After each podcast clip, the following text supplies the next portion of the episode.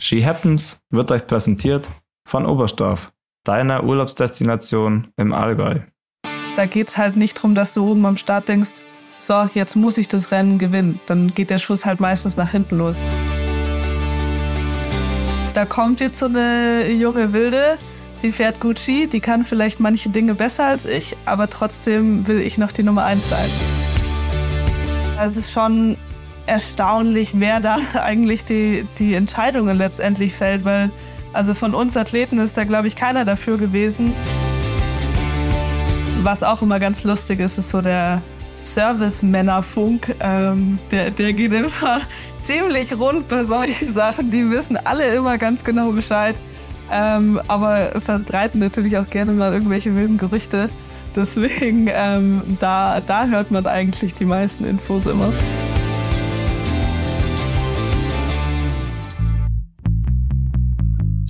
Happens. Der Wintersport-Podcast mit Vinzenz Geiger.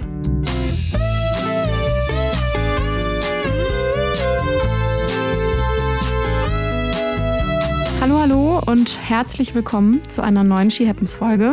Schön, dass ihr alle wieder dabei seid.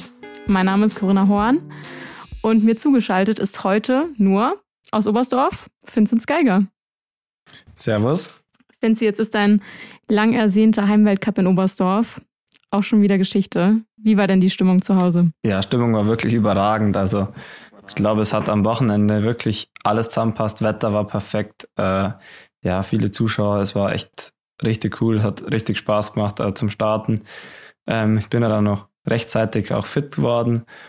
Also es war echt äh, mega, mega Wochenende, auch wenn es noch nicht perfekt lief, aber zumindest äh, schon mal ein bisschen besser.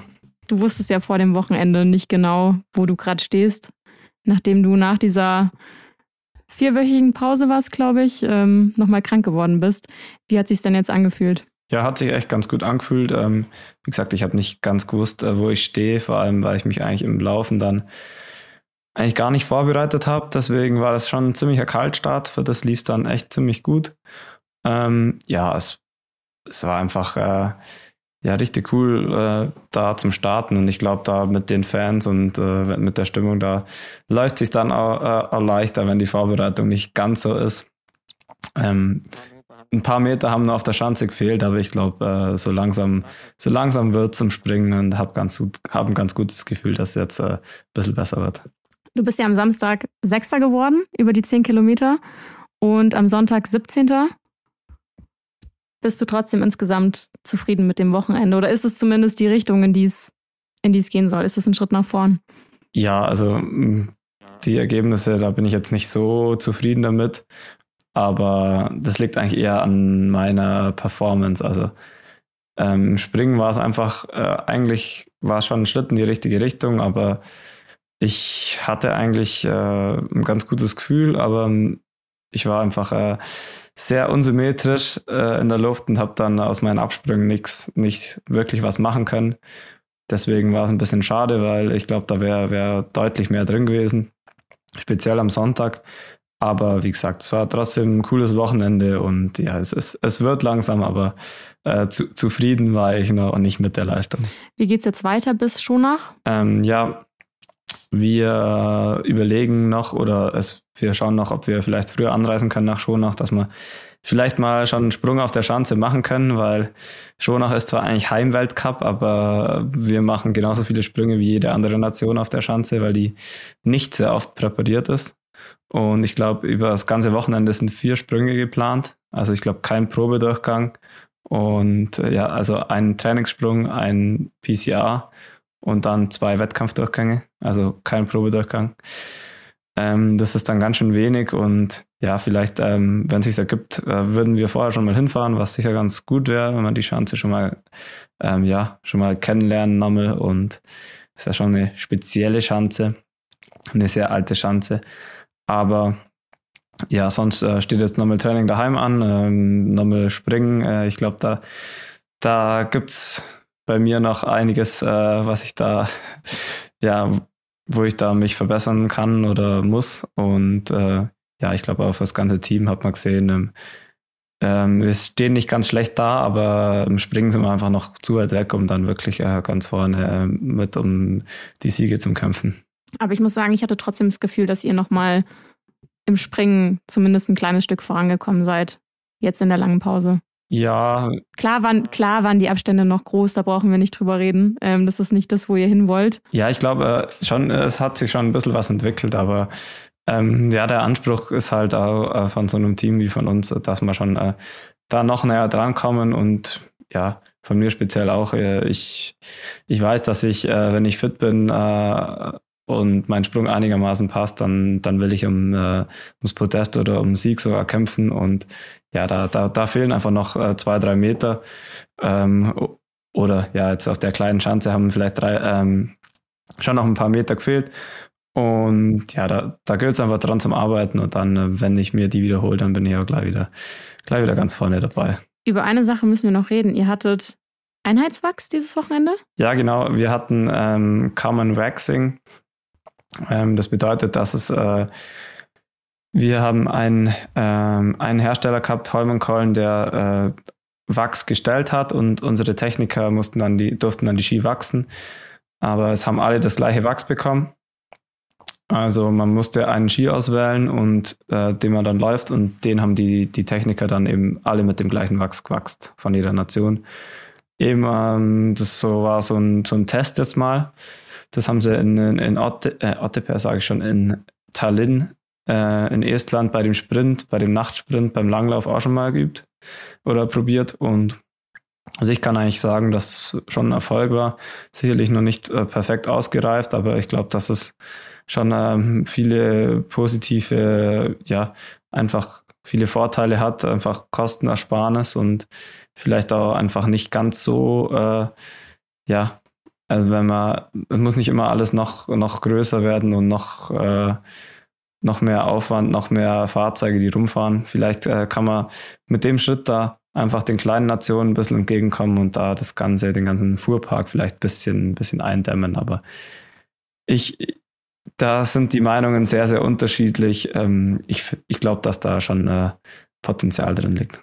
Also es ist ja, wie du sagst, gerade für die kleineren Nationen, die nicht so viel Geld haben, zu testen, ähm, natürlich sehr positiv.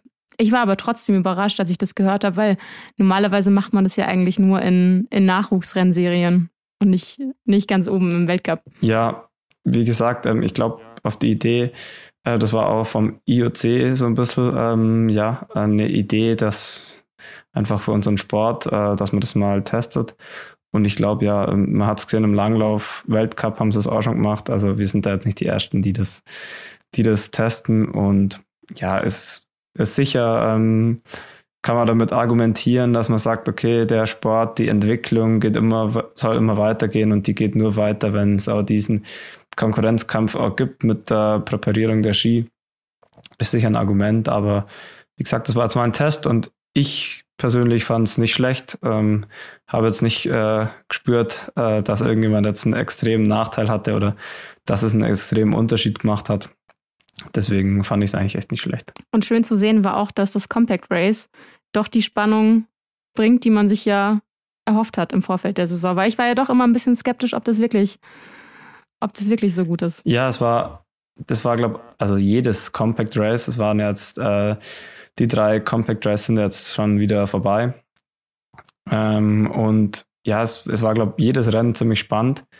Es ist halt ähm, so wie jetzt, also mir hat jetzt einfach wieder eine Runde gefehlt, dass ich dann vielleicht nochmal weiter vorkommen kann.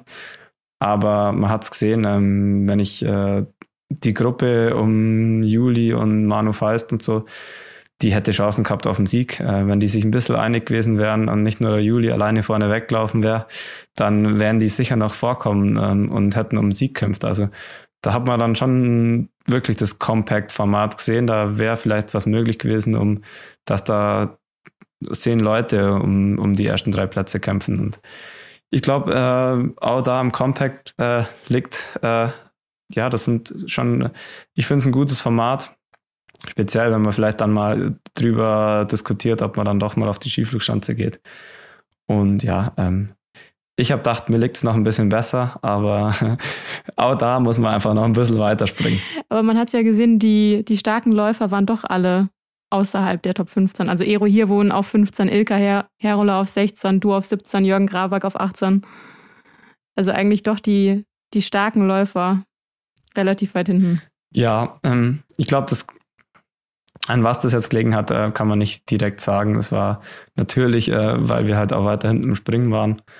Und ich glaube, dass das die Renneinteilung bei dem Rennen schon auch öfters mal anders ist, weil es doch eine Runde weniger ist und dann viele relativ schnell loslaufen und dann den Abstand dann einzuholen ist natürlich extrem schwierig, auch für die guten Läufer. Und da waren die Bedingungen dann einfach zu schnell, dass man dann sagt, äh, dass da in der letzten Runde dann noch so viel geht. Eine Frage noch zu Schonach. Hat es denn da jetzt mal Schnee? Schaut es jetzt mal ganz gut aus. ja, ich glaube, vor, vor, zwei Wochen, da haben wir, haben wir noch alle so, äh, so ein bisschen scherzig gemacht. Äh, wird das wirklich stattfinden in Schonach dieses Jahr? Aber jetzt haben sie schon grünes Licht und das sieht super aus. Also ich glaube, da ich weiß natürlich nicht, was, was dann nächste Woche passiert. Äh, kann ja zu, zur Zeit ist ja der Januar so ein bisschen wie der April, ähm, auch bei uns hier in Oberstdorf. Deswegen äh, weiß ich nicht, was passiert, aber sie haben genug Schnee und ich glaube, äh, wenn das Wetter passt, dann wird das äh, richtig cool. Also ich glaube, da, da kann äh, ein richtig cooler Weltcup draus werden. Speziell auch ähm, der Fabian Riesle gibt da sein äh, Abschiedsrennen ich glaube, da wird eine richtig gute Stimmung. Das wird sicher auch nochmal eine gute Abschiedsparty. Mit Sicherheit, ja. Auch wenn dann ja, da wäre es dann vielleicht besser, wenn dann wieder eine Weltcup-Pause wäre. In dem Fall geht es dann direkt weiter nach Seefeld am nächsten Wochenende. Deswegen wird für uns die Party dann eher nicht, nicht ganz so groß ausfallen. Oh Mann, ey. Naja, dann sind wir auf jeden Fall gespannt auf Schonach. Aber davor hören wir uns ja nächste Woche nochmal. Ansonsten, wir haben es letzte Woche schon angekündigt, dass wir uns dieses äh, diese Folge vermehrt um Skialpin kümmern. Und wir haben Kira Weidler eingeladen und es gibt natürlich einiges aufzuholen, einiges zu besprechen. Deswegen wollen wir da jetzt gleich mal reinhören. Viel Spaß in unserem Interview mit Kira Weidle.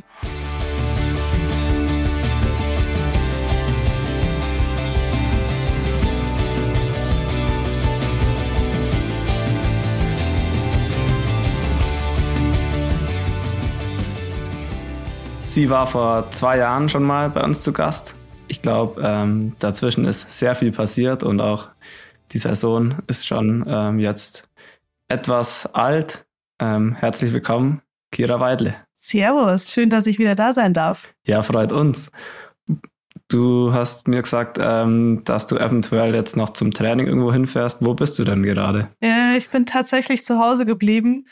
Ähm, ich hatte ja letzten Donnerstag hatte ich einen Trainingssturz in Zauchensee und ähm, ja, leider dauert die Erholung doch ein bisschen länger als ursprünglich gedacht.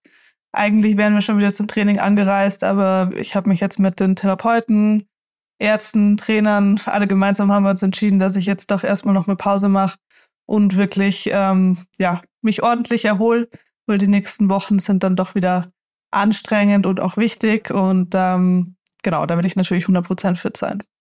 Wie geht's dir denn jetzt aktuell, wenige Tage nach dem Sturz? Ja, es ging schon mal besser.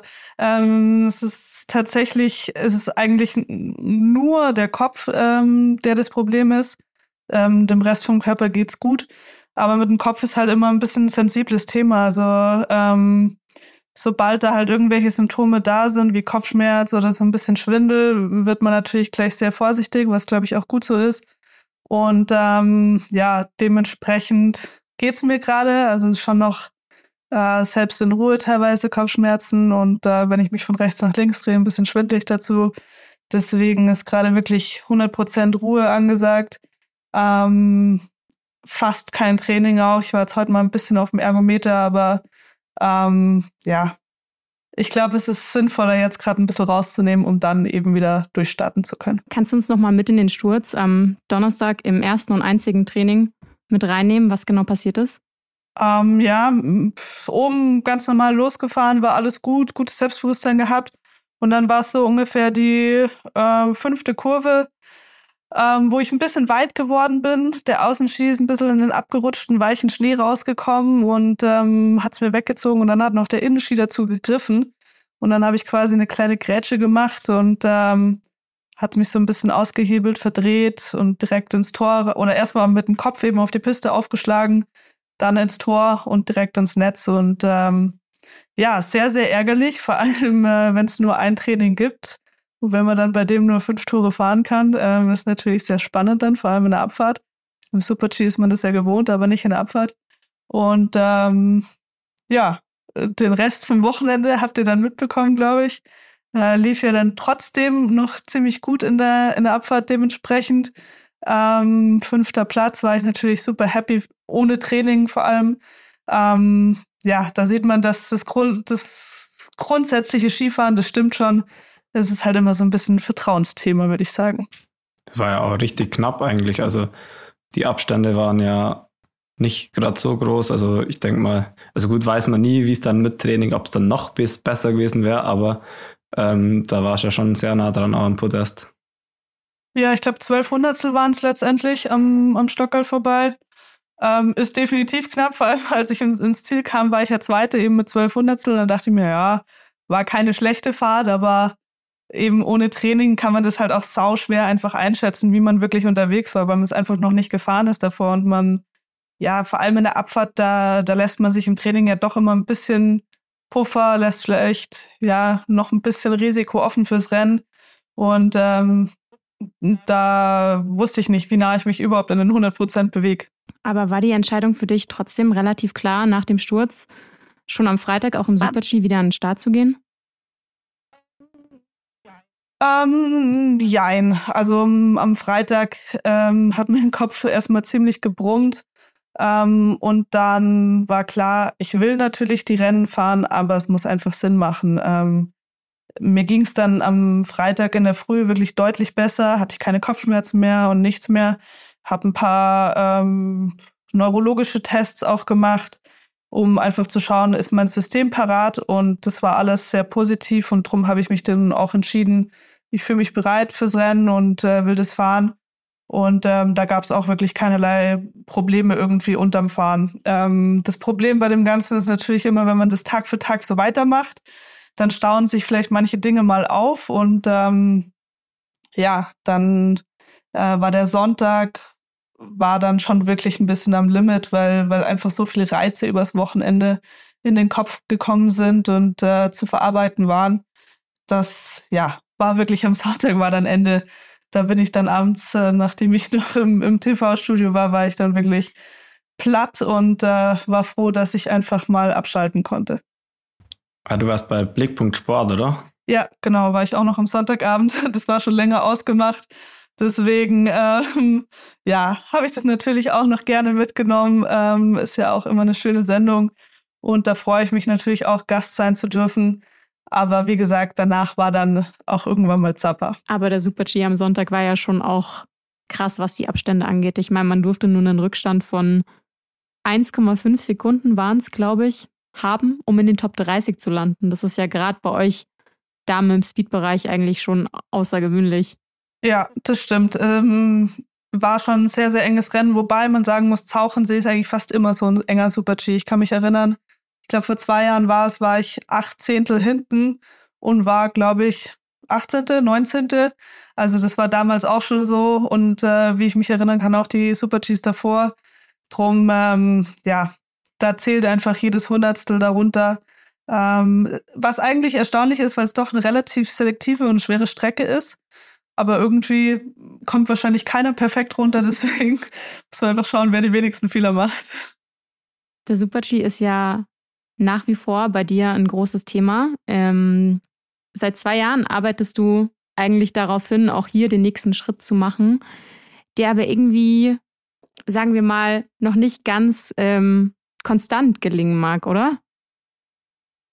Ja, also ich würde sagen, seit zwei Jahren ist schon auf jeden Fall ein Schritt nach vorne gegangen. Vor allem letztes Jahr waren die, waren die Ergebnisse ja deutlich besser, waren die ersten Top Ten Platzierungen dabei ähm, was ich davor nie hatte. Ähm, und es war dann schon, waren schon mehr Ergebnisse einfach in den Top 15 da, wo ich einfach auch hin wollte. Aber ja, der, der letzte Schritt nach ganz vorne, der fehlt noch. Aber man sieht eben, wie auch bei so Rennen am, am Sonntag wieder, wie eng es einfach auch im Super-G ist. Und ähm, wenn einem da vielleicht dieses letzte Quäntchen Vertrauen fehlt, dann wird man eben gleich mal durchgereicht. Und dann ist man halt nicht auf dem Stocker, sondern da ist man halt siebter, achter, neunter, zehnter. Und ähm, ja, ich glaube, da heißt es aber trotzdem einfach Ruhe bewahren, ähm, geduldig sein da auch, was die Ergebnisse angeht und ähm, einfach konsequent weiterarbeiten und darauf aufbauen, was ich mir jetzt die letzten zwei Jahre erarbeitet habe, dass ich da einfach auch noch mehr Vertrauen kriege in die Disziplin, in mich selber und dann bin ich mir sicher, dass es auch irgendwann da funktionieren wird. Man sieht es ja, wenn man so die Ergebnisse anschaut, ähm, es sind immer wieder richtig gute Rennen dabei, aber irgendwie dann kommt dann doch wieder so, also wie jetzt der 40. Klar, du hast gesagt, das ist so eng und da, wenn halt einfach, wenn man dann wahrscheinlich einen größeren Fehler drin hat, dann wird man schneller mal auch durchgereicht, aber ähm, das sah so ein bisschen aus, okay, ähm, manchmal klappt es schon und manchmal äh, klappt es noch nicht.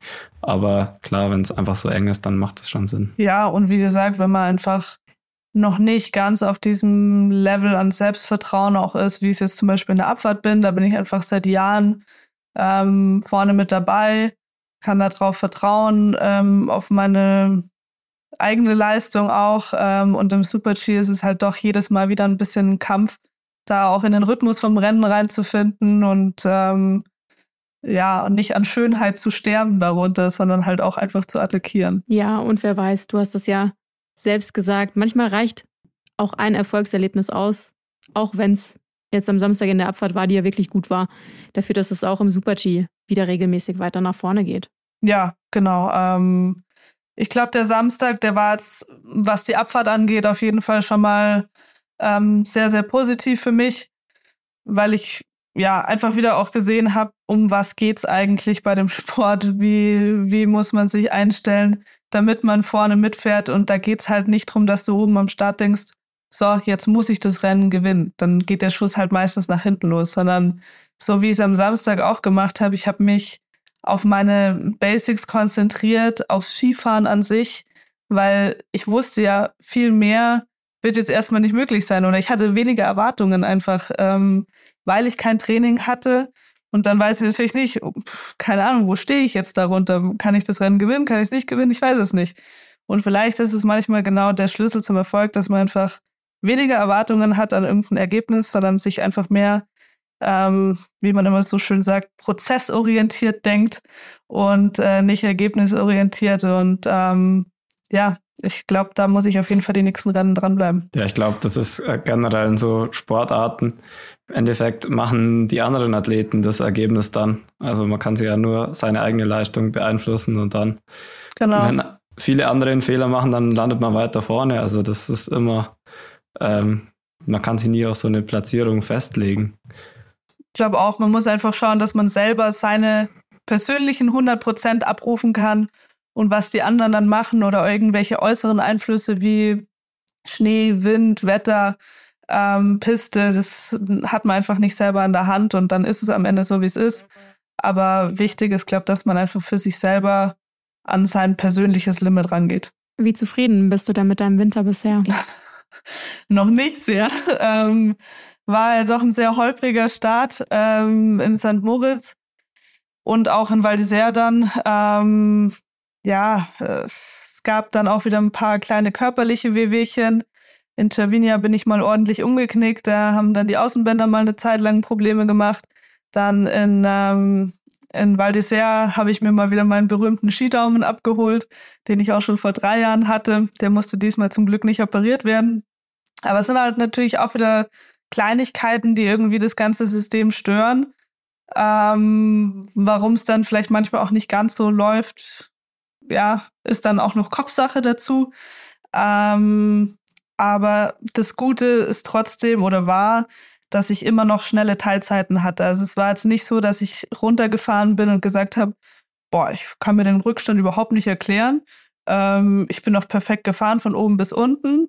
Nee, so war es nicht. Ich wusste, es gibt äh, Teile, die waren richtig gut, aber es gab auch Teile, die ich echt richtig versemmelt habe. Und ähm, ja, ich glaube, dann ist es einfach wichtig gewesen, dass ich mich auf die guten Teile konzentriert habe, weil da sieht man einfach, das Skifahren ist nicht das Problem. Das ist da, das funktioniert. Ich kann Skifahren, ich habe es nicht verlernt, aber ich muss es halt ähm, in gewissen Passagen auch noch umsetzen. Und ähm, wie ich vorher schon gesagt habe, da muss man einfach dann prozessorientiert denken, von Tor zu Tor denken und nicht was dann unten im Ziel schon rauskommt. Was anderes noch, ähm, wo wir das letzte Mal gesprochen haben, vor zwei Jahren, da warst du noch ganz alleine unterwegs.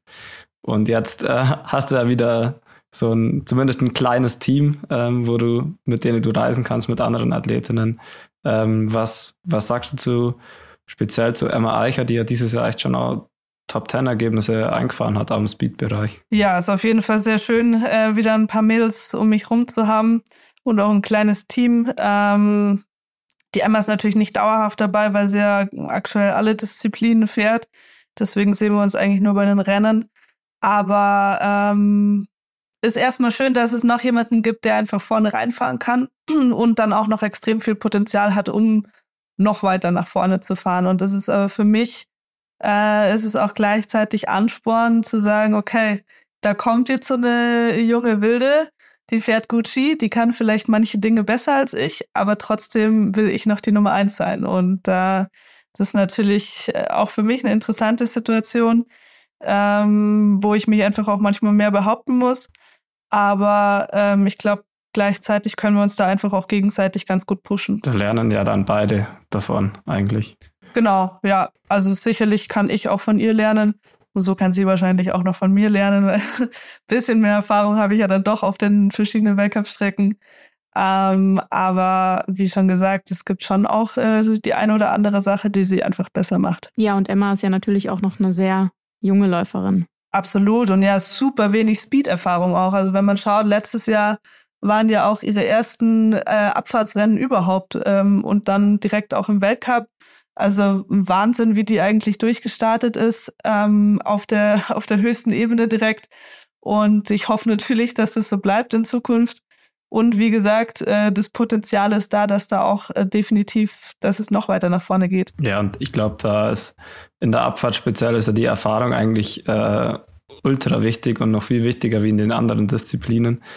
Ähm, deswegen ist ja, das tut wahrscheinlich sehr, sehr gut, dass sie da mit dir halt auch jemand hat, der, äh, wo einfach die, die Strecken schon kennt, die Orte schon kennt, da da kann sie wahrscheinlich schon sehr davon profitieren. Ja, klar, da fragt sie natürlich auch hier und da mal, wie fährt man das ähm, typischerweise oder wie ich das jetzt fahren würde. Ähm, da bin ich natürlich auch immer ganz offen zu ihr. Und äh, ich glaube trotzdem, dass sie, dass sie sich einfach diese bisschen Naivität, die sie gerade hat, ähm, dass sie sich, sich einfach bewahren muss, weil wenn man zu viel zum Denken anfängt, dann ist es auch wieder nichts. Und ich glaube, das ist eine ihrer großen Stärken, dass sie nicht so viel drüber nachdenkt, sondern einfach den Ski laufen lässt und das macht sie auch so schnell. Fühlt sich das mittlerweile besser für dich an, ähm, jemanden auch um dich herum zu haben? Weil vor zwei Jahren hast du ja erzählt, dass es schon eine schwierige Situation für dich ist. Du hast das Gefühl, der ganze Druck liegt auf dir, ähm, alle schauen nur auf dich, alle sind eigentlich nur für dich da. Ist das besser geworden? Ein Stück weit ja. Ähm, ist natürlich ganz schön, wenn es auch manchmal nicht nur um mich geht, sondern eben auch mal um die Emma. Ähm, wenn die auch gute Ergebnisse hat, ist es ganz schön. Andererseits ist es halt trotzdem am, am Ende noch ein Einzelsport und ich selber habe Erwartungen an mich. Ähm, die Trainer das drumherum haben auch Erwartungen an mich persönlich und ähm, deswegen, ja, denen will man ja trotzdem gerecht werden und drum weiß ich jetzt nicht, ob der Druck unbedingt weniger wurde, aber ähm, es ist trotzdem ganz schön, wenn es ab und zu auch um andere geht. Dieses Jahr ist ja bei euch auch kein großes Ereignis. Also bei uns ist das ja dieses Jahr auch extrem. Wir haben echt äh, ziemliche Lücken im Weltcup-Kalender. Und jetzt so wie du, wenn man nur Speed fährt, ist ja dann auch eigentlich von der Einteilung von der ganzen Saison, da hat man dann auch immer wieder Pausen. Wie kann man das dann bei euch, kann man das dann richtig nutzen, um nochmal ähm, sich einen Formaufbau zu holen oder, oder stört sich das eher, wenn da so lange Pausen drin sind?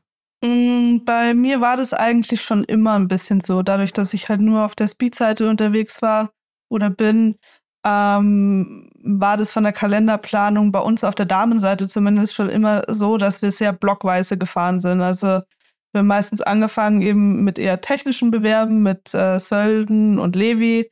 Und dann ging es los mit ähm, Lake Louis, St. Moritz, Val d'Isère vor Weihnachten. Ähm, und dann hatten wir über Weihnachten schon immer die Pause. Und dann kommt wieder der eher speedlastige Januar. Also es war, war schon immer ein bisschen so. Und ich finde es eigentlich auch ganz cool so. Natürlich muss man auch sagen, man muss halt auch in diesen wenigen Wochen, die man dann immer hat, muss man einfach fit sein und parat sein. Also wenn man da krank ist, ist natürlich schon mal schlecht. Ähm, und genauso ist aber, wenn man jetzt vielleicht nicht ganz so parat war, so wie ich, oder was heißt nicht parat, aber noch nicht ganz so geliefert hat wie ich vor Weihnachten, dann ist es halt auch nochmal ganz cool, wenn man so eine Pause hat, wo man sich nochmal sortieren kann, wo man einfach gut trainieren kann und dann, wie du gerade gesagt hast, sich vielleicht auch nochmal ein bisschen die Form erarbeiten kann. Ist es bei euch ähm, das erste Mal so, dass da so Lücken drin sind oder hattet ihr das auch schon? Ja, es, es war schon mal so. Also es ist eigentlich klassisch in diesen Zwischenjahren, die wir dann haben, also wo dann kein großes Ereignis ist. Also es ist ja eigentlich alle vier Jahre dann, wo keine WM oder Olympische Spiele sind, dann ist dann ist es so. Ähm, aber für mich ist jetzt so richtig das erste Mal, dass so lange Lücken drin waren. Wir hatten jetzt vier Wochen dann Pause und ja, das ist schon, ähm, jetzt in dem Fall war es ganz gut für mich, weil ich da einfach nochmal trainieren können habe, äh, an meiner Form arbeiten, speziell im Springen. Aber grundsätzlich ist es nicht so schön, weil bei uns ist der Rhythmus schon sehr wichtig, dass man da über die Rennen dann, also für mich vor allem, ich hole mir da eigentlich immer die Form dann auch über die Rennen, äh, speziell im Laufen. Deswegen war das, ist es ein bisschen nervig und auch einfach äh, bei uns verschwindet ja dann der Sport komplett von der Bildfläche mal für eine Zeit lang. Wir haben ja nur ähm, die eine Disziplin und ja, deswegen ist es schon schade, aber ich denke, jetzt, jetzt kommen wieder, jetzt kommen dann wieder mehrere äh, Wettkämpfe hintereinander und die, die, nächsten Jahre sieht der Kalender auch wieder äh, ziemlich, ziemlich voll aus. Also da gibt es dann wieder, da muss man dann eher wieder überlegen, was für ein Weltcup lässt, lässt man vielleicht aus. Ja, äh, ich glaube, das gibt's bei uns. Wenn man alle Disziplinen fährt, dann muss man sich das auch irgendwann mal überlegen, ähm, nachdem der Kalender ja schon sehr, sehr voll geworden ist und äh, wir auch zuletzt bei den Herren sehr viele Rennen drin sind. Ähm, aber ja, wie gesagt, bei mir auf der Speed-Seite war es eigentlich schon immer so und ähm, ich glaube, es ist schon auch so, dass man ein bisschen so einen Wettkampf-Flow bekommt bei uns, aber ich glaube, dass es bei euch natürlich mit dem Langlauf dazu ist es vielleicht noch mal ein bisschen was anderes, glaube ich, von der Ausdauer oder irgendwas. Wenn man da, wenn man da drin ist, dann ist es noch mal was anderes wie jetzt bei uns, wo jeder Tag eigentlich komplett anders sein kann wie der davor. Ja, ich glaube auch, dass es schon ein Unterschied ist. Wie ist so eine Saison ohne Großereignis für euch? Hat man da vielleicht auch im Sommer noch mal mehr Zeit, mal was zu verändern, was Neues auszuprobieren? Ähm, bei uns schon. Also es gibt schon einige, die ähm, dieses Pausejahr nutzen, um zum Beispiel Materialwechsel zu machen, ähm, vielleicht auch Trainerwechsel zu machen. Ähm, also es gibt schon den einen oder anderen, der das vielleicht extrem nochmal nutzt. Aber ich glaube, grundsätzlich kann man das eigentlich vor jeder Saison machen. Und ähm, das Sommertraining hat sich jetzt bei uns dadurch nicht sonderlich verändert. Ähm, ich glaube, das ist bei euch vielleicht auch wieder was anderes oder mit der Periodisierung für, für ein großes Ereignis dann, dass man da wirklich zur Topform ist. Ähm, wie gesagt, das ist bei uns, glaube nicht ganz so entscheidend wie jetzt bei, bei einer ausdauergeprägten Sportart. Ja, also bei uns ist das schon so, dass man sich, um natürlich die Reize zum Setzen, vielleicht ähm, da schon einen längerfristigen Plan aufstellt ähm, speziell was die Umfänge im Ausdauerbereich angeht. Aber ja, ähm, so wie dieses Jahr ist bei mir eher, ähm, oder speziell jetzt bei mir als Athlet, ist dann schon wichtig, einfach, äh, dass ich im Springen dann äh, parat bin, weil der Laufbereich dann, äh, da bin ich eh gut aufgestellt. Aber grundsätzlich ähm, wird das schon so auch, äh, vom Trainerteam auch geplant oder der Rahmen, äh, den man da eigentlich plant, ist schon so, dass man immer schaut, okay, man geht dann wieder ein bisschen zurück mit dem Umfang, dass man dann auch zum Großereignis wieder, wieder einen Reiz setzen kann. Ja, bei uns geht ja auch meistens die Saison wirklich bis knapp vor dem Großereignis und danach auch unmittelbar weiter. Deswegen ist es bei uns eigentlich einfach so mittendrin und es halt ein Weltcup mit noch mehr Bedeutung, würde ich so sagen. Aber, oder auch Olympia, das ist schon immer krass, wenn man da eigentlich eine Woche später schon wieder den nächsten Weltcup hat, wenn man gesehen hat, zum Beispiel Bobfahrer oder so äh, oder Rodler, die hatten danach, glaube ich, immer Saisonende.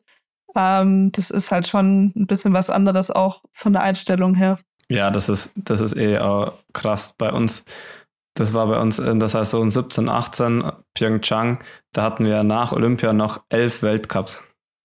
Also das war, das war, das war richtig krass. Und dann der letzte Weltcup war dann äh, in Schonach noch äh, gar kein Schnee mehr, das weiß ich noch genau. Da war, da waren alle so durch einfach äh, mit der, mit dem ganzen Stress, den man in der Saison hatte. Und dann musste man noch dieses ekelhafte Rennen in Schonach auf dem langsamsten Schnee überhaupt laufen. Das weiß ich noch, da so zerstört waren. Äh, sonst äh, das ganze Weltcup-Feld war, glaube ich, noch nie so, so zerstört wie nach dem Wochenende dann. Das ist aber sicher auch interessant, oder? Vom Aufbau dann, wenn man danach noch so eine lange Saison hat. Weil trainiert wird ja wahrscheinlich, der, der, Höhepunkt wird gesetzt auf das Großereignis, oder? Ja, auf jeden Fall. Das war dann auch so, dass dann, ähm, ja, da werden dann schon auch Weltcups dann ausgelassen. Aber natürlich, es geht halt auch um Gesamtweltcup und diejenigen, die da halt da eine Chance haben, die können sich das halt nicht erlauben und die müssen dann halt einfach durchbeißen. Ähm, ich, ich war in dem, in dem Jahr noch nicht, äh, ja, da war ich noch sehr jung und äh, da kam das noch nicht in Frage, dass ich da überhaupt um Gesamtweltcup mitkämpfe. Aber ich glaube, wenn es um den geht, dann äh, ist da eng dabei, dann, dann muss man, dann muss man natürlich äh, auch alles mitmachen. Aber ich glaube, speziell bei Olympischen Spielen, wenn es nur alle vier Jahre ist, dann muss man dann schon da den Fokus drauf legen. Ja, glaube ich auch. Hat schon immer noch die größte Bedeutung für uns. Kira, wir wollen mit dir natürlich auch noch kurz auf die Rennen der Herren in Wengen blicken die mit vielen Ausfällen und vielen schlimmen Stürzen, insbesondere natürlich von Alexander Olmert-Kilde, Alexi Pantiro und Marco Kohle am Wochenende für viel Aufregung gesorgt haben. Sebastian Holzmann hat uns nach seinem tollen 14. Platz im Slalom am Wochenende noch eine Sprachnachricht zukommen lassen und die wollen wir uns jetzt einmal vorher noch zusammen anhören. So, jetzt der Coco. Schönen Abend. Servus zusammen. Ähm, mein kurzer Report zu Wengen. Zunächst erstmal zu meinen eigenen Rennen. Erster Durchgang war solide, hatte leider einen kleinen Fehler, Ausfahrt steil an. Ähm, ja, war dann auf dem 21. Platz, was aber grundsätzlich gar nicht so schlecht war für den zweiten Durchgang, weil die Piste extrem gut war. Und, und da bin ich dann wirklich Attacke gefahren, habe äh, viel riskiert, und es wäre sich fast bis ganz unten ausgegangen. Ich habe leider über die letzte Welle noch einen kleinen äh, ja, Hakler eingebaut und das hat mir dann nochmal drei, vier Zehntel gekostet. Sonst wäre es sicherlich in die Top 10 mal gegangen. Nichtsdestotrotz mit einem weiteren Top 15 bin ich sehr, sehr zufrieden, muss ich sagen. Äh, konstante Leistungen in letzter Zeit. Ich hoffe, ich kann so weitermachen. Das ist viel wert, äh, gerade für die Startnummer. Und ja, äh, kurz noch um die ganze Problematik mit den Stürzen und Verletzungen äh, darüber zu reden. Es war schon äh, sehr präsent. Also wir sind angekommen, als die äh, Abfahrer gerade beim Abreisen waren. Das heißt, wir konnten noch mit allen sprechen. Denen war auch alle so ein bisschen ja, ulmig, kann man sagen. Und äh, habe ich auch angesehen, dass die richtig aufgearbeitet waren, weil es einfach extrem intensiv war. So aus meiner Sicht finde ich es auch extrem sinnlos, so viele Rennen an einem Ort beziehungsweise zwei Abfahrten an einem Ort zu machen. Und es ist einfach extrem fordernd. Dazu noch die längste Abfahrt der Welt mit die höchsten Geschwindigkeit überhaupt, die man bei einer Abfahrt erreichen kann. Und extrem bitter für die, die sich verletzt haben. Äh, extrem bitter für unseren Sport, weil es keine gute Werbung ist, weil es schockierende Momente sind. Und ich hoffe, dass ja, sich was ändern wird in der Hinsicht. Und ja, unterm Strich muss nur irgendwelchen Superstars erst was passieren, bevor man wirklich drüber redet, weil es war von Anfang an schon sinnlos. Und ich glaube aber, dass man da grundsätzlich an dem FIS-Kalender schrauben muss, um das Problem in den Griff zu bekommen. Aber das ja, sind andere Personen, die da zuständig sind. Ich kann jetzt nur aus meiner Sicht das so sagen, was ich da sehe, äh, wie ich mich gefühlt habe und ja, wie die anderen äh, oder was, was für einen Eindruck die anderen Jungs gemacht haben, als, als ich sie gesehen habe. Ganz liebe Grüße, äh, Glückwunsch auch an, an die Kira für ein sehr, sehr gutes Ergebnis. Ich glaube, es war auch nicht einfach, gerade nach dem Sturz äh, extrem gute Leistung. Schade, dass es dann beim, beim zweiten Rennen nicht ganz aufgegangen ist. Aber so ist halt der Skisport. Grüße an Finzi, der daheim eine coole Leistung zeigen konnte in Oberstdorf. Und natürlich Grüße an Moritz und an Coco. Ich hoffe, euch geht's gut. Ich hoffe, wir sehen uns bald wieder oder hören uns bald wieder. Liebe Grüße. Servus. Ganz kurz hat er gesagt. Ja, hat, hat nicht ganz funktioniert. Sehr ausführlich. Schön. Vielen Dank, Sebi. Glückwunsch zurück zum nächsten Top sieht 15. Man, sieht man sich eigentlich manchmal? Ähm, sehr selten, tatsächlich. Also, sobald die Rennsaison losgeht, eigentlich gar nicht mehr bis zum Finale oder zur deutschen Meisterschaft. Das ist echt immer ziemlich krass. Äh, aber selbst unter uns Damen, ähm, also die Lena ist ja auch meine, meine Sommertrainingspartnerin. Ähm, und wir haben uns dann auch mal im Oktober irgendwann haben wir uns verabschiedet und gesagt, okay, wir sehen uns im März, weil es echt, das ist krass, nicht mal so im, im Conti-Training sehen wir uns, ähm, weil halt immer irgendwer beim Training ist oder auf Rennen. Und ähm, da, da hat man wirklich wenig Schnittpunkte. Ja klar, als Technikspezialistin, wenn sie Rennen hat, hast du frei und äh, genauso ist es andersrum. Genau. Und so ist es beim Sebi und bei mir im Prinzip auch. Ja. Aber dann lass uns doch mal auf Wengen schauen. Wie hast du denn das Wochenende erlebt? Ja, es war, war wirklich krass. Ähm, auch was wir so in Zauchensee mitbekommen haben, haben natürlich immer die Rennen äh, danach angeschaut. Und es ist schon sehr schockierend zu sehen, ähm, wie viel tatsächlich passiert ist. Ähm, natürlich kann man sagen, ja, das hätte man ja auch im Vorfeld schon sagen können, dass es äh, zu viel wird. Aber letztendlich ähm, ja, merkt man es dann doch immer erst, wenn es zu spät ist oder wenn halt irgendwas Großes passiert ist oder sich äh, berühmte Leute verletzt haben, so wie in diesem Fall. Ähm, gute Besserung auch in diesem Sinne an alle. Und ähm, ja, es ist schon, schon bedenklich, diese Entwicklung. Ähm, die erste Reaktion hat jetzt, glaube ich, Markus Walder schon gezeigt, äh, der gesagt hat, unter seiner Führung wird es keine Nachholrennen mehr geben, glaube ich. Ähm, ja, ist natürlich auch wieder ein bisschen schade, weil wir Athleten freuen uns natürlich auch, wenn irgendwelche ausgefallenen Rennen ähm, nachgeholt werden. Aber ich bin da absolut auch bei Sebis Meinung. Das muss wirklich nicht in Wengen sein, bei der längsten und schnellsten Abfahrt der Welt, ähm, die wirklich so fordernd ist. Also wer diese Rennen angeschaut hat, der sieht, was da für Kräfte wirken ähm, das ist unglaublich und ja, ist sicherlich der falsche Ort dafür gewesen. Und grundsätzlich bin ich auch der Meinung, Abfahrten oder vor allem Abfahrten nachzuholen an den Klassikerorten wie Kitzbühel oder Wengen oder überhaupt Doppelabfahrten dort anzusetzen. Ähm, da verliert natürlich dann auch das Rennen ein bisschen an Wert und äh, ist dann ist dann auch irgendwie komisch, wenn eine Abfahrt dann verkürzt ist und dann ist die andere, die Samstagsabfahrt, erst die richtige Abfahrt. Ähm, ja, da fragt man sich dann auch, für was gibt es dann überhaupt zwei? Das habe ich mir auch schon gedacht. Vor allem, das ist ja der Klassiker oder hat dann die ganzen Klassiker, die leben ja genau davon, dass es eben nur die eine Abfahrt gibt jedes Jahr. Und dann, dann so eine verkürzte Abfahrt noch davor, das wirkt schon sehr, sehr irgendwie so reingeschoben noch. Also so, ja, wir brauchen nochmal ein Rennen und das machen wir jetzt da direkt noch davor, weil ähm, wenn man da eh schon ist, so ungefähr. Aber ich finde auch, dass es. Ja, dann sind wir natürlich wieder bei dem Punkt Kalenderplanung. Welche Rennen werden denn danach geholt? Das sind natürlich auch dann oft äh, diese Rennen von Cervinia, die irgendwie ausgefallen sind und deswegen irgendwo den Kalender zerstören. Ähm, ja, das ist halt grundsätzlich ein, ein sehr, sehr schwieriges Thema und wahrscheinlich auch emotionales Thema. Aber es ist schon erstaunlich, wer da eigentlich die, die Entscheidungen letztendlich fällt, weil also von uns Athleten ist da, glaube ich, keiner dafür gewesen. Ähm, aber irgendwie kommt es dann doch immer wieder in den Kalender rein. Und vielleicht muss man da auch von FIS-Seiten ähm, wieder mehr und enger mit den Athletensprechern, FIS-Athletensprechern zusammenarbeiten, weil ich glaube, die sehen auch, dass das einfach zu viel ist. Das sind auch ehemalige Athleten, die wissen genau, wie hoch das Pensum ist und wie, wie anstrengend die Abfahrten sind. Ähm, und ich glaube nicht, dass die das für gut heißen würden. Ja, ich glaube, dass da im Endeffekt sind halt jedes Rennen, das ausfällt, kostet halt einfach Geld.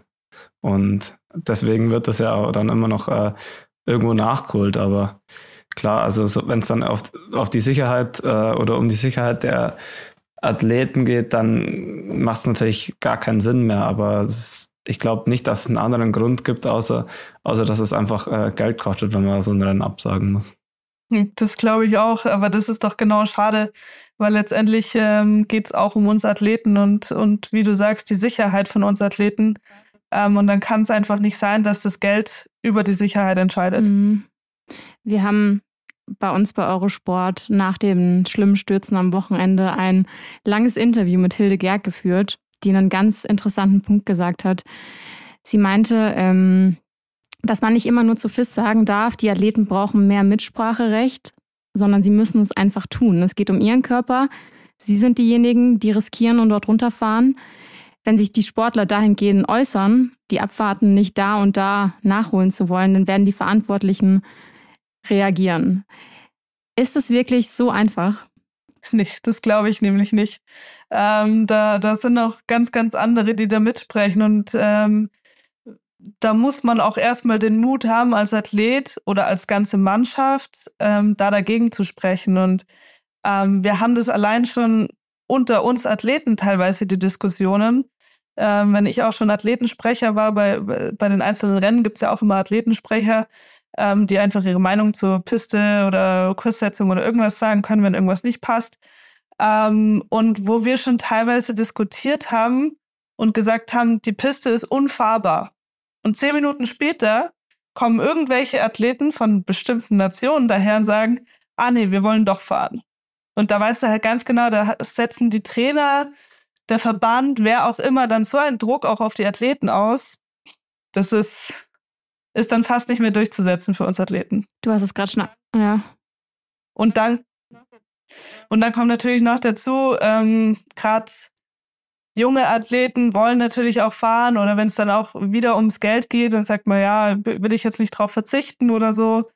Ähm, oder ist natürlich eine wichtige Chance für Punkte. Also das ist, glaube ich, ein ganz, ganz schwieriges Thema, das nur auf die Athleten runterzubrechen. Ja, weil da ist man doch eigentlich in so einem Zwiespalt drin. Natürlich hat man jetzt nach dem, nach dem Wochenende in Wengen gesagt, okay, eigentlich ist das die Belastung des Rennkalenders zu hoch. Gleichzeitig ist man aber als Athlet doch auch über jedes Rennen traurig, was ausfällt. Gerade genau. euch, gerade euch Speedathleten hat es ja diesen Winter wirklich krass getroffen. Bei den Herren sind fünf Rennen ausgefallen. Man hat zwar eins in Gröden nachgeholt, jetzt eins am Lauberhorn, aber auch bei euch Damen sind drei Rennen ausgefallen. Davon hat man ich glaube, ja jetzt diesen einen Super-G in Zauchensee nachgeholt.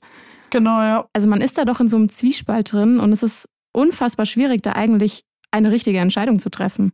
Total. Ähm, deswegen äh, habe ich auch vorher gesagt, bei Wengen im Nachhinein kann man natürlich sagen, das ist zu viel. Aber im Voraus ähm, ist jeder erstmal froh, dass die Rennen überhaupt stattfinden können. Und wahrscheinlich ist es auch so ein bisschen das Thema in letzter Zeit, warum viele Rennen einfach auch durchgedrückt werden, weil am Anfang so viel ausgefallen ist. Und das will man halt auf keinen Fall, dass das irgend oder wollte man nicht, dass es so weitergeht. Und drum wird vielleicht auch das eine oder andere Mal über, über das Risiko ein bisschen hinweggesehen.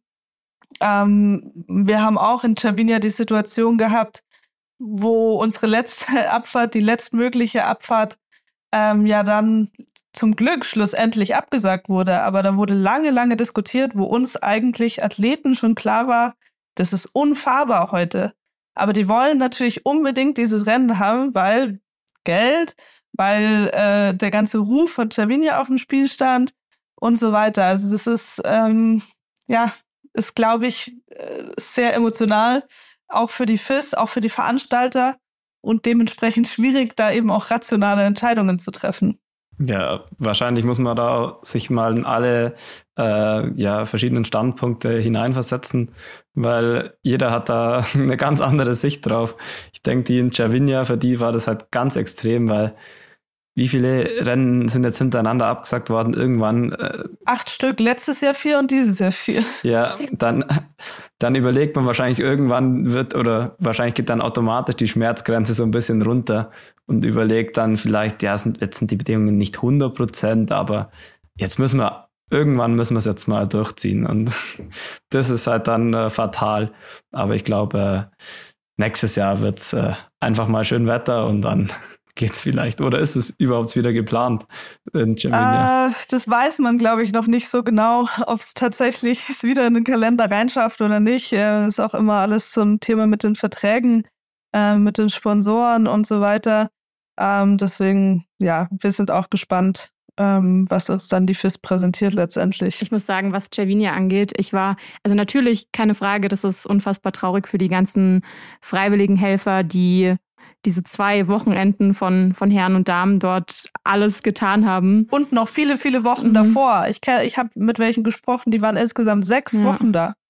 Sechs Wochen dafür, dass nichts stattgefunden hat. Das ist schon sehr, sehr bitter, wirklich. Also es hat auch uns Athleten leid getan, das zu sehen. Ja, definitiv. Aber ich muss sagen, gleichzeitig war ich auch insgeheim ganz froh, als auch noch euer Rennen, euer Rennwochenende komplett ausgefallen ist weil ich mir gedacht habe, vielleicht lernt die FIS ja am Ende des Tages doch mal daraus und überlegt trotzdem noch mal darüber nach, vielleicht die Rennen nicht einfach in einem, zu einem späteren Zeitpunkt in der Saison zu machen. Ja, das stimmt. Ähm, ging mir ein bisschen ähnlich, aber ähm, wie wir jetzt schon die ganze Zeit gesagt haben, da gibt's noch ganz, ganz andere Einflüsse als jetzt nur irgendwelche rationalen Gedanken. Das sind Verträge, Verpflichtungen, wo die auch drin stecken. Ähm, zudem kommt dann noch der ganze Tourismus drumherum, was ich auch schon gehört habe, was in Cervinia beziehungsweise Zermatt einen späteren Zeitpunkt verhindern würde, ähm, weil die ganze Hotellerie das gar nicht mehr packen würde. Ähm, ja, also das sind so viele Gesichtspunkte bei dem Ganzen. Ähm, es ist sicherlich eine schwere Situation, aber ich hoffe, dass es irgendeine Veränderung gibt und hoffentlich auch eine Veränderung zum Besseren. Was mich mal noch interessieren wird, weil wir haben jetzt äh, an dem Tag, an dem der Kälte gestürzt ist, haben wir hin und her geschrieben, auch in unserer Ski Happens Gruppe. Und ja, ich habe mich mit äh, einfach mit vielen unterhalten und jeder hatte eine andere Information, was er jetzt hat. Und das war ja so ein Hin und Her. Kriegt man eigentlich da, also wenn jetzt, ist jetzt nicht das Beispiel Kilde, sondern einfach generell, wenn jetzt jemand stürzt, ähm, bekommt man das überhaupt so mit oder wird dann immer, wird das irgendwie mitgeteilt, okay, Person XY hat jetzt die Verletzung, weil das war ja, da kamen dann verschiedenste Meldungen äh, und offener Unterschenkelbruch, offener Oberschenkelbruch und dann war es doch nur eine Schnittwunde und das war schon sehr, sehr wild. Ist es als, äh, wenn man dann jetzt, wenn jetzt jemand stürzt, zum Beispiel bei euch jetzt im Weltcup, dann äh, ist es ja eigentlich für euch gar nicht so interessant, das jetzt zu wissen, oder? Ähm, nee, aber ich glaube, das ist so ein bisschen menschlich, dass man wissen will, was denn passiert ist oder was jetzt los ist, wie es der Person geht auch. Ähm, das Gute ist, irgendwann äh, kommt immer der, der richtige Funk mal an und dann, und dann stimmt die Info auch. Aber mir ging es ähnlich, vor allem bei Kilde jetzt. Ähm, da ist schon sehr, sehr viel davor kursiert, was denn alles passiert sein könnte. Und letztendlich ist immer die beste Quelle, wenn man irgendwelche aus der gleichen Nation fragt. Ähm, die wissen dann doch meistens die korrekte Antwort darauf. Und die konnten mir auch gleich sagen, dass es nur eine Schnitt oder nur, aber eine Schnittwunde war. Und ähm, ja, was auch immer ganz lustig ist, ist so der Service-Männerfunk. ähm, der, der geht immer ziemlich rund bei solchen Sachen. Die wissen alle immer ganz genau Bescheid ähm, aber verbreiten natürlich auch gerne mal irgendwelche wilden Gerüchte. Deswegen, ähm, da, da hört man eigentlich die meisten Infos immer. Aber es ist doch auch krass, was diesen Winter schon alles abgegangen ist. Also es sind ja schon so viele Athleten und Athletinnen wirklich schlimm gestürzt. Ja, ist auf jeden Fall ähm, sehr bedenklich, wie viele schwere Verletzungen schon waren. Und ähm, ja, wie man jetzt eben vor allem auf der Herrenseite auch gesehen hat, wie viele Top-Leute auch in den letzten Wochen sich schwer verletzt haben. Ähm, ja, das sind, wie der Sebi vorher auch schon gesagt hat, vielleicht ist es auch mal ganz gut, in Anführungszeichen, äh, für uns Athleten, dass äh, die, die Fista auch einfach mal wachgerüttelt wird und man sieht, es sind nicht nur irgendwelche hinter den 30, die sich verletzen, weil sie halt nicht fit sind oder nicht erfahren genug sind oder nicht gut genug Skifahren, ähm, sondern auch wirklich die aller, allerbesten. Und ähm, vielleicht regt es dann doch ein bisschen mehr zum Nachdenken an. Ja, man kann sich da jetzt eher auch wieder so ein bisschen fragen beim Kilde, an was hat es gelegen, weil er war ja irgendwie nicht fit. Also irgendwie Leicht angeschlagen. Hat er, glaube eine Erkältung gehabt oder ähm, und ja, also ich glaube, äh, aber das ist trotzdem, ich glaube, dass ihm die Kräfte komplett ausgehen, das ist dann doch am unwahrscheinlichsten von allen Athleten. Also das kann ich mir einfach auch nicht vorstellen. Natürlich ist er angeschlagen und er war sicher nicht bei 100 Prozent seiner Kräfte, aber ich würde behaupten, dass selbst 90 Prozent von Kildes Kräften immer noch mehr sind als von vielen, vielen anderen Fahrern. Und ähm, das war auch ein Fahrfehler da unten, bisschen in den Innenski, dann ist ihm der Ski nochmal weggegangen. Also es war vielleicht eine Kombination aus allem. Aber letztendlich sieht man ja auch, er hat eine Schnittverletzung gehabt und nicht irgendwie ein Kreuzbandriss oder sowas. Also es, äh, sein Körper an sich ist stabil, auch bei so einem Aufprall im Netz, auch bei so einem Sturz. Und ähm, deswegen glaube ich jetzt nicht, dass dem irgendwie extrem die Kraft ausgegangen ist. Ja, und ich glaube dann, wie es der Sebi auch vorhin gesagt hat, ist, es hört sich so hart an, aber es muss dann wirklich mal ein Top-Athlet äh, sich wirklich wehtun, dass was passiert äh, oder dass vielleicht eine Konsequenz daraus gezogen wird. Aber in dem Fall hat er sich ja wirklich, also er hat sich sicher wehtan, aber es ist jetzt noch halbwegs glimpflich ausgegangen. Aber es war halt so präsent, dass jetzt halt auf einmal eine krasse Diskussion ausbrochen ist. Ja, total. Also ich glaube, wenn das irgendwer anderes gewesen wäre mit Startnummer 50 aufwärts, ähm, dann hätte Markus Walder wahrscheinlich nicht so drauf reagiert, wie er es nach dem Kildesturz gemacht hat. Also ja, wie gesagt, vielleicht ist es auch mal an der Zeit gewesen, ähm, dass, oder was heißt an der Zeit, das ist blöd ausgedrückt, aber ähm, vielleicht war es wichtig für unseren Sport, dieser Sturz. Um jetzt einmal noch kurz zur Aussage von Markus Waldner zurückzukommen, der ja gesagt hat, dass es unter ihm als Renndirektor in Zukunft sicherlich keine Nachholrennen mehr geben wird. Was würdest du dir denn wünschen? Sie einfach nur an den richtigen Orten zu machen. Oder Alternative, ähm, vielleicht einfach auch die Saison so zu entzerren, dass man zwischendurch mal mehr Puffer hat, dass man solche Rennen einschieben könnte, weil dass der Kalender wirklich 100% so gefahren wird, wie er geplant ist, die Wahrscheinlichkeit ist, glaube ich, ziemlich gering. Also dafür sind wir einfach zu sehr dem Wetter ausgesetzt. Es ist ein Freiluftsport. Es gibt Wind, äh, Wind es gibt Schneefall, ähm, es gibt auch Regen, äh, hatten wir auch schon.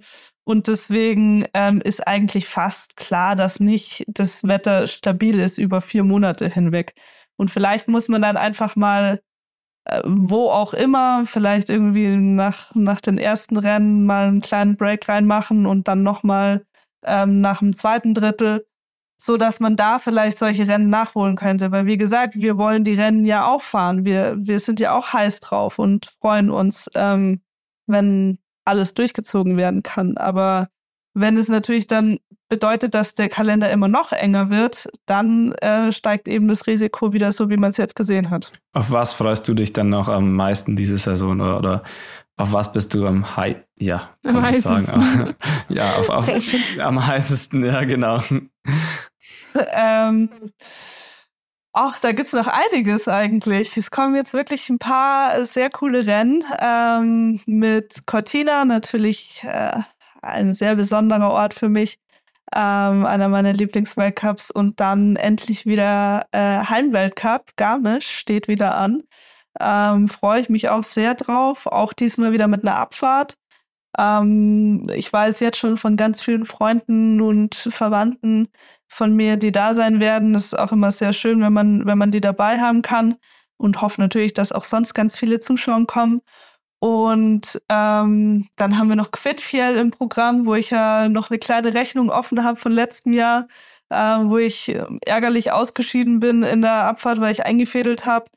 Ähm, aber die, die Abfahrt gefällt mir an sich auch sehr, sehr gut. Also es kommen wirklich noch viele Stationen, wo ich mich sehr drauf freue und äh, dementsprechend motiviert jetzt auch bin, äh, wenn es mir jetzt dann auch wieder gut geht nach meinem äh, Sturz, ähm, dass ich da dann wieder voll angreifen kann. Ich bin in Garmisch auf jeden Fall auch vor Ort. Ähm, ich wohne da ja auch. Also schneemäßig schaut es bisher auch wirklich ganz gut aus. Solange es kalt bleibt, ist alles, ist alles gut. Habe ich auch gehört, dass es ganz gut ausschaut. Ähm, hoffen wir, dass nicht dann genau Ach wieder Gott, die warme Periode kommt. Aber ich, ich bin zuversichtlich, dass wir da dieses Jahr äh, coole Rennen haben werden. Und wie gesagt, Heimweltcup ist natürlich immer was ganz Besonderes und auch von der Stimmung ähm, ist Garmisch schon eine der coolsten Orte. Kira, dann wünschen wir dir auf jeden Fall eine gute und schnelle Genesung noch, gute Besserung. Vielen, vielen Dank. Finzi, dir auch noch natürlich eine erfolgreiche Saison. Danke. Ähm, auch auch wenn es äh, sehr löchriger Weltcup-Kalender ist und die Form vielleicht noch nicht ganz so war, aber ich bin mir sicher, wir machen das beide noch ziemlich gut den Rest der Saison. Ja, also ich kann das auch nur zurückgeben und äh, ja, wünsche dir auch nur alles Gute und ja, ich glaube, da, da kommen jetzt dann auf jeden Fall noch äh, ein paar Highlights auf uns zu. Genau. Alles Gute. Danke. Danke für deine Zeit. Falls ihr uns ansonsten noch irgendetwas sagen wollt, dann könnt ihr uns gerne auf Instagram schreiben an she.happens oder auch gerne eine E-Mail an team@shehappens.de. Und dann würde ich sagen, hören wir uns wieder nächste Woche. Macht's gut. Ciao.